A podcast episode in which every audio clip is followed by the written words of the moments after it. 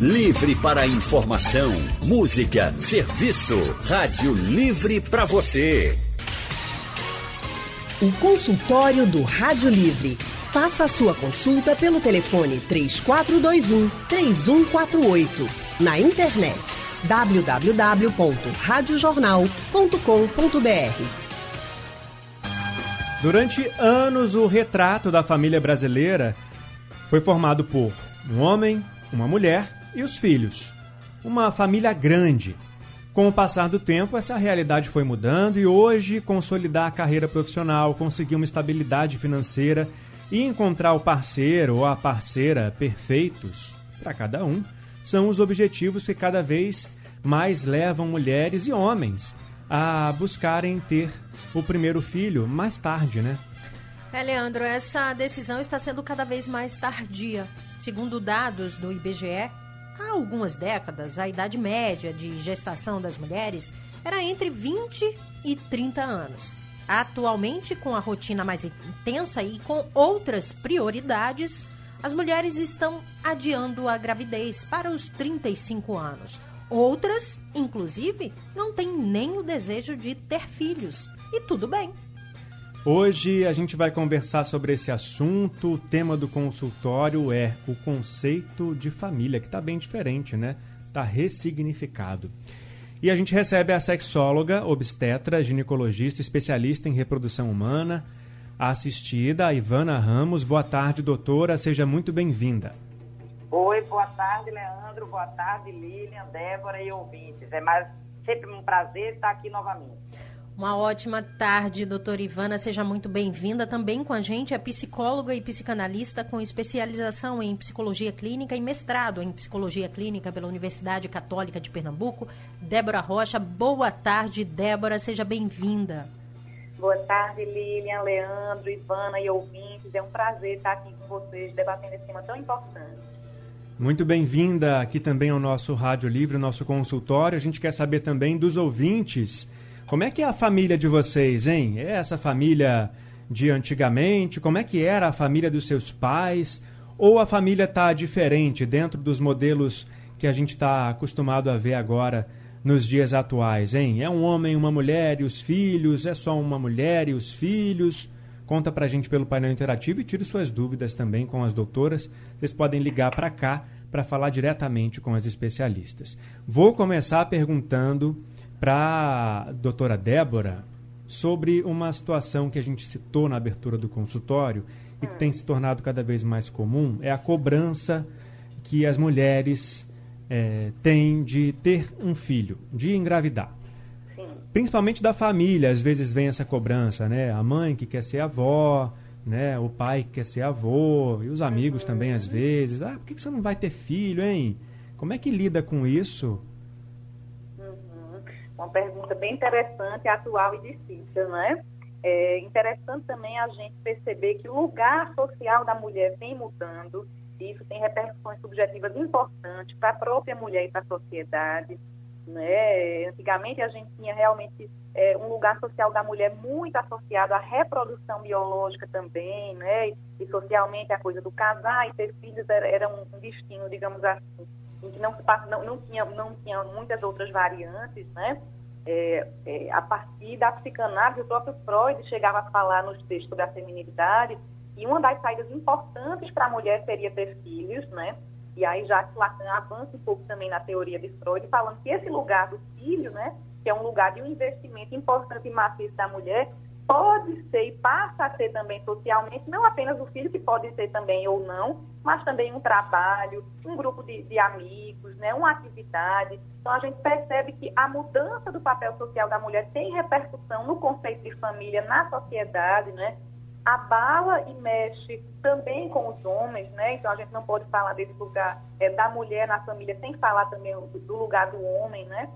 É, então, penso que é bem importante a gente pensar esse lugar da mulher, né, que de fato a gente vê que não é pouca coisa, né? Atualmente a mulher não está limitada apenas à questão é, associar né, essa questão do, do, sexo à reprodução, mas tem outras é, outras vias, né? Homoafetivas, heteroafetivas, de diversas configurações familiares, né? Doutora Ivana, para muitas mulheres esse conceito acabou mudando né, com o passar do tempo. Antigamente, é, tem dados, inclusive, as mulheres engravidavam muito cedo, bem mais jovens, né? Chegava aos 30 já com três filhos ou até mais filhos. Hoje não. Hoje elas estão adiando, né, as que têm o desejo, claro, né, o sonho de ter filhos mas por motivos diversos, né? Carreira profissional, estabilidade financeira, enfim, é, elas estão adiando esse, esse sonho, deixando para mais tarde, mulheres engravidando com 35, 40 anos. Quais são os riscos para essas mulheres? As mulheres que sonham em ter filhos, mas deixam para essa idade. É, é verdade tudo isso. Inclusive, em alguns países da Europa, hoje está até negativa né, a população nasce menos pessoas do que morrem. Uhum. Ou seja, para que uma população possa ser substituída, um casal teria que ter ao menos dois filhos, né? Porque na ausência de dois adultos, teriam mais outras duas pessoas para repor.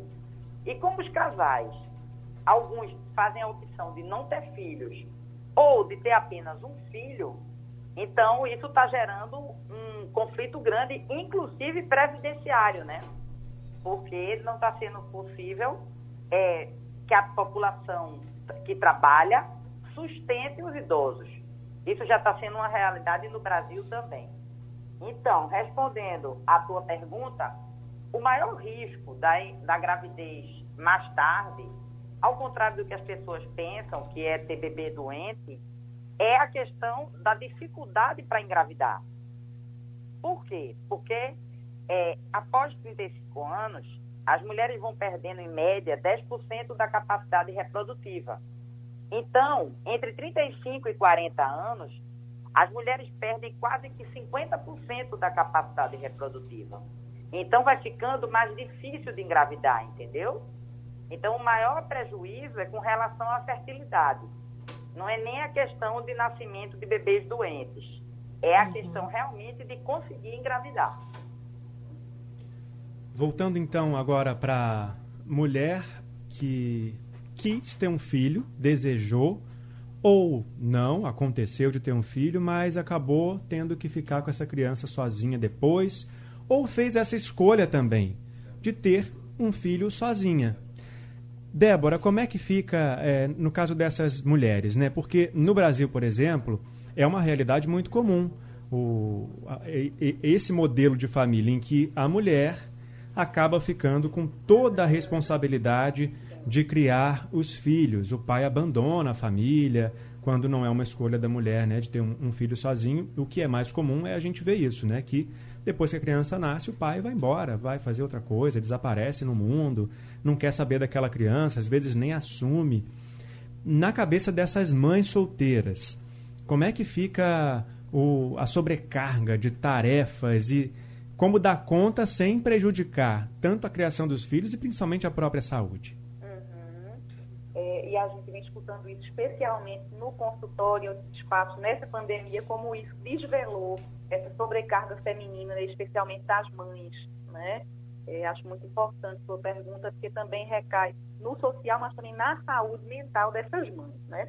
Quando a gente fala de família, a gente fala de funções, não é? Então, a gente fala da função materna e função paterna, e é importante que esta mãe, não é que não é apenas mãe, é mulher, trabalhadora, tem outras funções sociais, possa contar, seja com o pai da criança, seja com o pai da criança, e uma rede social que apoie e não a deixe tão desamparada e tão à mercê desse, dessa sobrecarga, né?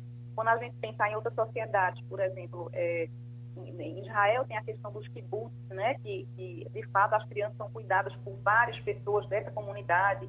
Né? Aqui, acho que nas eleições passadas se falou muita coisa da creche, ter ou não creche, né? a gente sabe que as creches são fundamentais. Então, é importante que é, o pai sim assuma também a responsabilidade, mas também a sociedade possa é, ajudar essa mulher né, nessa função tão importante que é o cuidado de uma criança, né? que não se limita só à questão da família. Né? Então, a gente percebe que quando a gente pode ampliar esse olhar e repartir essas responsabilidades, que óbvio, vai ter algo aí dessa mãe, desse investimento dessa mãe, né? mas é importante que a sociedade também possa, possa ampará-la.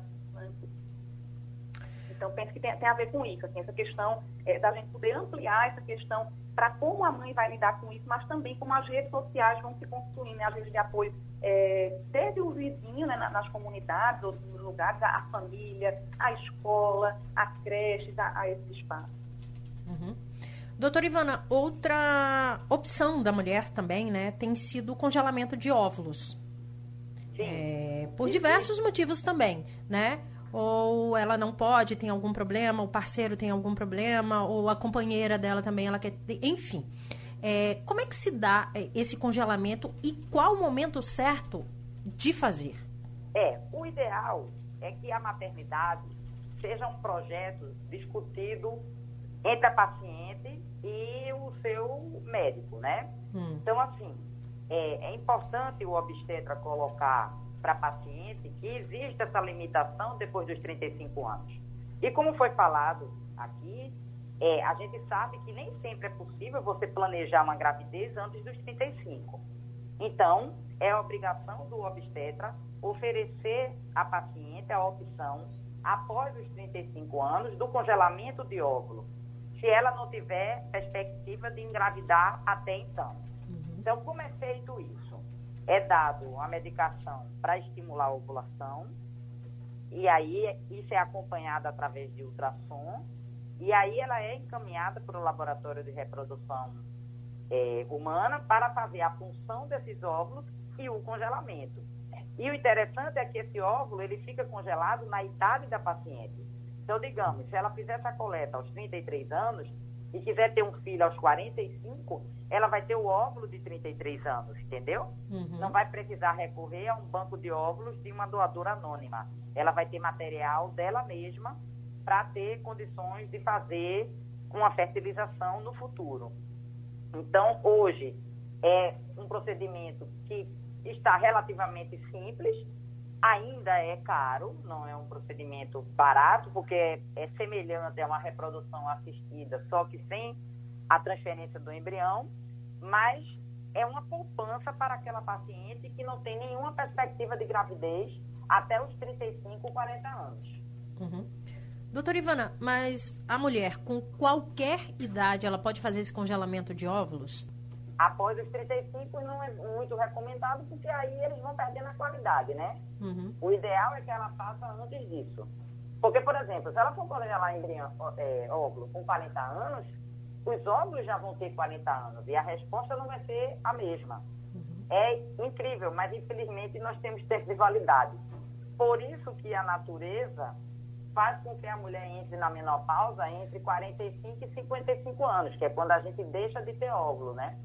A gente nasce com a quantidade determinada de óvulos para gastar durante a nossa vida reprodutiva. E o problema é que não tem nem nada que guarde esses óvulos. Não adianta anticoncepcional, não adianta suspender menstruação, nada faz com que os óvulos fiquem armazenados. Eles são gastos mês a mês. Nesse 2020 turbulento, a gente teve que, em um determinado momento dele, ficar trancado em casa junto com a nossa família. E aí a gente conheceu mais o que é de fato a nossa família, né? Como é estar junto dela, mesmo a longas distâncias. A gente está conversando sobre a ressignificação da família, o conceito de família que vai se transformando ao longo das décadas, né? Aqui no Brasil, hoje em dia, a gente tem famílias que são formadas por mulheres, homens, uma mulher, um homem, uma mulher e um homem e seus filhos.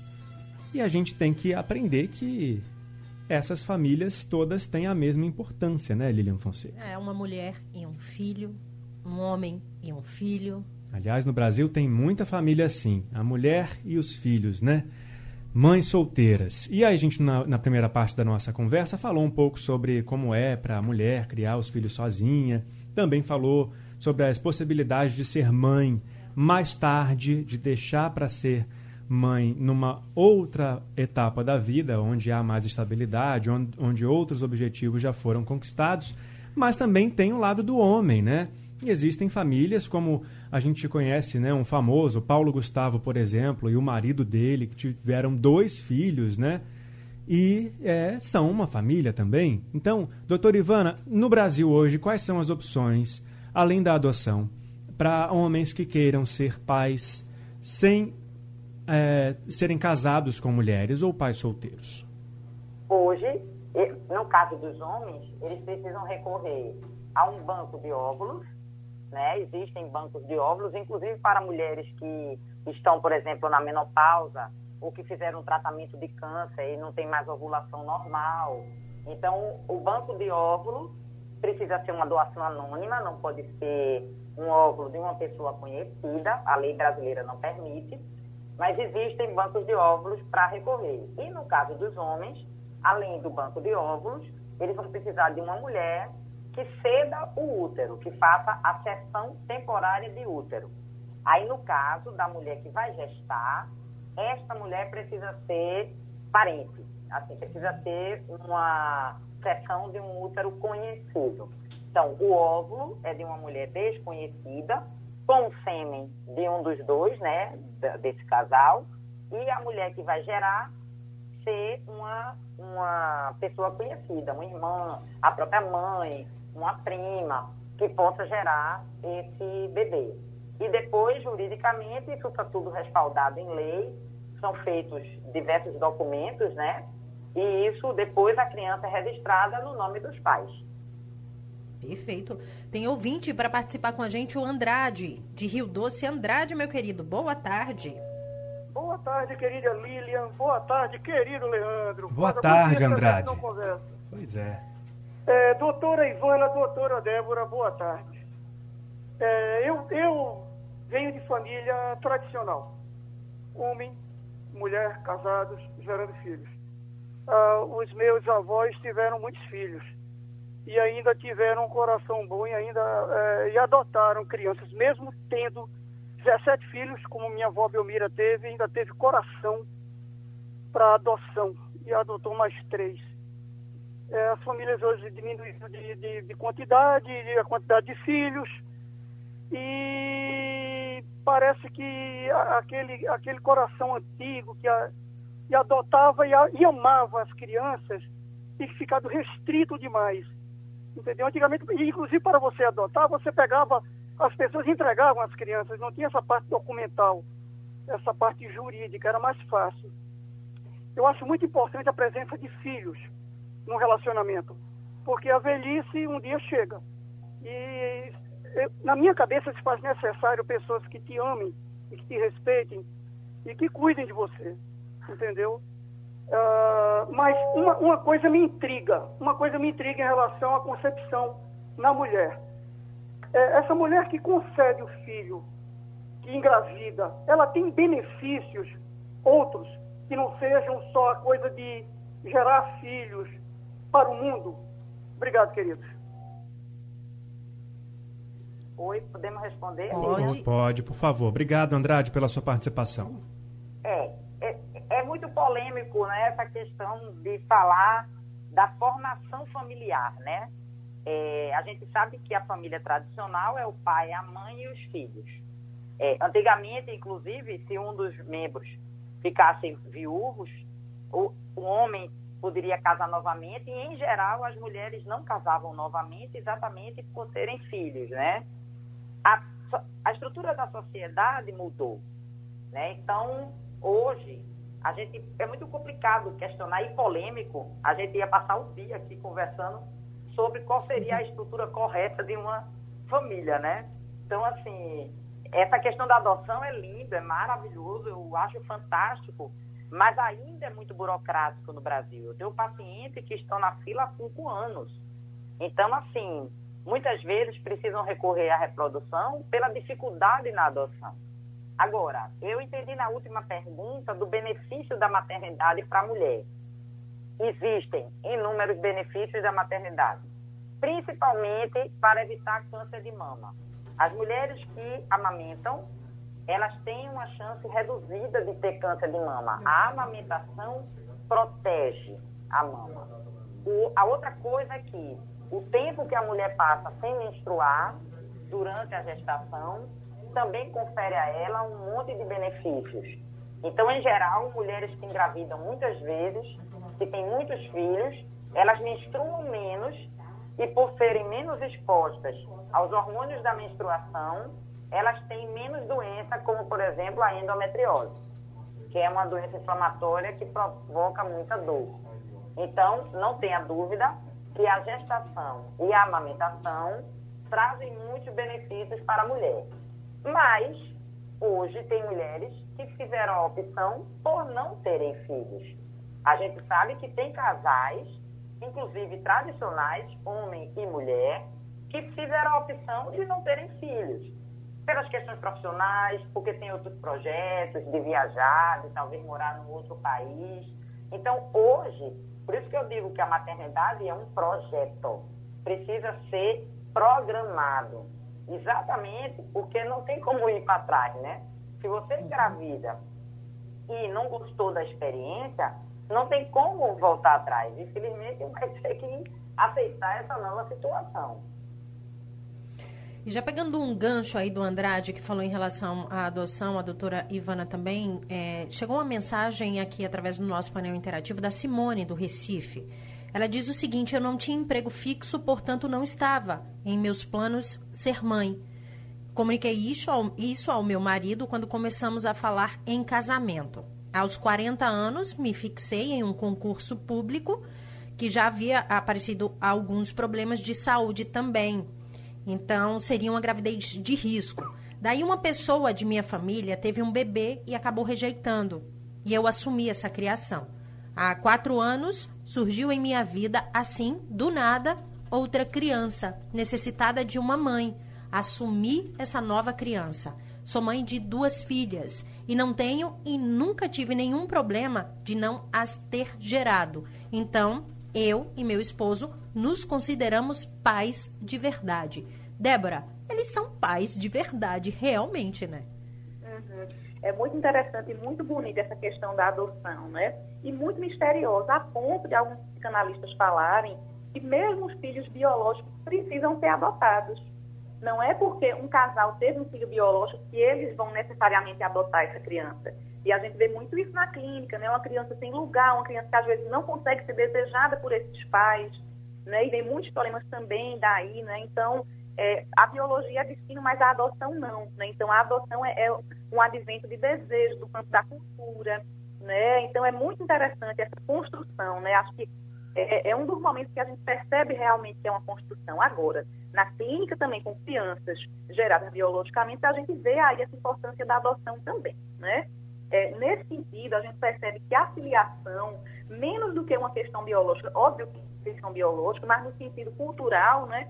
É, a gente demanda muito das funções, né? Que, que um casal, seja um afetivo, heteroafetivo, que possa ocupar, ocupar essas funções materna e paterna. E o que é que eu falo é, de função materna, né? A, a, partir da psicanálise, a gente tem que apostar nesse filho, investir nesse filho, que é uma nutrição que o peito pode dar, sim, o, né? vai dar o leite, mas também uhum. vai dar palavras, vai dar olhares, né? vai investir libidinalmente nessa criança. E a função paterna, por sua vez, mostrar que existe aí um mundão para além da mãe, né? que a mãe cuida, né? mas existe aí é, algo outro né, nisso. Então, a gente fala que a função paterna também é aquela que ajuda a criança a suportar perdas, faltas, falhas, né? E isso tudo vai é, possibilitar que essa criança venha também para esse campo das identificações, né? Então, lembro de, de um caso que eu vi um, um tempo desse, que é, a criança nasceu num lar muito... É, de muitos problemas subjetivos também. A, a mãe é, tinha uma condição subjetiva, enfim, tinha alguns problemas psiquiátricos, o pai tinha sido preso, mas esse menino na clínica falava, ah, eu adoro meu vizinho, quando eu crescer, eu quero ser taxista, que nem meu vizinho. Veja que interessante. Que é como se essa criança, de algum modo, coloca esse vizinho que ninguém esperava por isso, nessa função paterna. Então, é isso que eu falo também, que essa, essa função ampliada da família. Tem aí o pai e a mãe, ou dois pais ou duas mães, mas é importante que essa função materna e paterna se coloque e, principalmente, a adoção ocorra. Né? É, e a gente só quer reforçar aqui também que existe um programa do Tribunal de Justiça que acolhe mulheres que engravidaram e não desejam ficar com a criança. É o programa Acolher, que tem atendimento gratuito no Tribunal de Justiça. Essa mãe é acompanhada, essa criança também vai receber toda a atenção devida e depois ela é entregue à adoção. A gente vai deixar aqui o telefone para essas informações mais detalhadas. É o 0800 281 8187. 0800 281 8187. Importante reforçar porque a gente contou aqui histórias de adoção de pessoas que né, acabaram criando filhos de outras de outras pessoas da família, mas até quando é da mesma família tem que ter esse acompanhamento jurídico para que seja feito tudo da forma correta. Bom, agora falando, voltando a falar da família de homens que quiseram ter filhos sozinhos ou com o companheiro, com o marido. É, Débora, na hora de falar isso para a família, né? A pessoa já saiu do armário e pode ter tido problemas quando contou para a família sobre a sexualidade, ou as mulheres também, né? Vamos deixar aqui bem claro. E aí, na hora que esse casal é, homoafetivo decide ter um filho, como é que deve ser essa conversa com a família, se ela já teve essa dificuldade anteriormente? É, vai ser bem singular cada família, né? Tem algumas famílias que acolhem melhor a sexualidade dos filhos, né, ou dos parentes, seja hetero ou homoafetiva, e outras que não acolhem, acolhem menos, né? Então, isso vai repercutir também nessa filiação. É, vai ser muito importante que esse casal é, é, homoafetivo, né? Agora você está trazendo esse caso, se fortaleça também, né? Para isso, caso a família tenha aí algo de uma dificuldade de, de aceitar e reconhecer é, essa, essa vertente homoerótica desse familiar, né?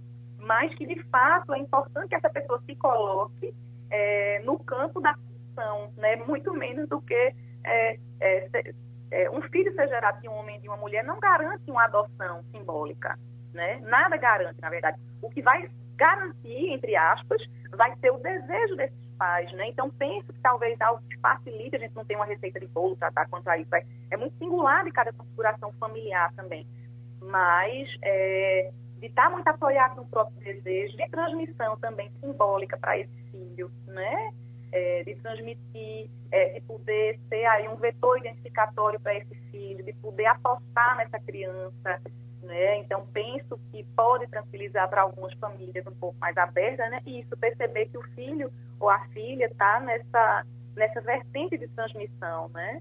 É, como também penso que é importante que a família acolha caso os filhos não queiram ter filhos, né? Ou acolham também, como você falou, é que é muito importante, caso de repente alguém teve uma gestação é, e vai é, entregar para adoção, ok, mas que dê esse apoio, né? É importante cada vez mais que a gente saia desse campo do horror, mas é, né, ah, minha nossa, vai entregar. Não, é importante que essa criança tenha um lar, né? E a gente falando, outro tema muito polêmico que a gente poderia levar uma manhã toda, né, uma tarde toda falando, mas lógico, eu vou, vou limitar a minha fala sobre isso, a questão do aborto, né? A gente vê aí um grande polêmico quanto ao aborto das mulheres, mas a gente sabe do, do aborto simbólico paterno, que é não apoiar esses filhos, né, que é não financiar, seja simbolicamente ou financeiramente. Então, isso tudo tem que ser levado em conta. E quanto ao casal homoafetivo, é importante que eles se fortaleçam, né, e possam é, ratificar para a família desse desejo de, de, de ser pais dessa criança de formar essa família, né? Exato. Que também quem vai dizer que essa família não é uma família? Uhum. Tem ali amor, tem acolhimento, tem compreensão, tem respeito, tem tudo que uma família precisa para existir. Eu acho que o significado de família é justamente esse, né? É o amor, é o respeito.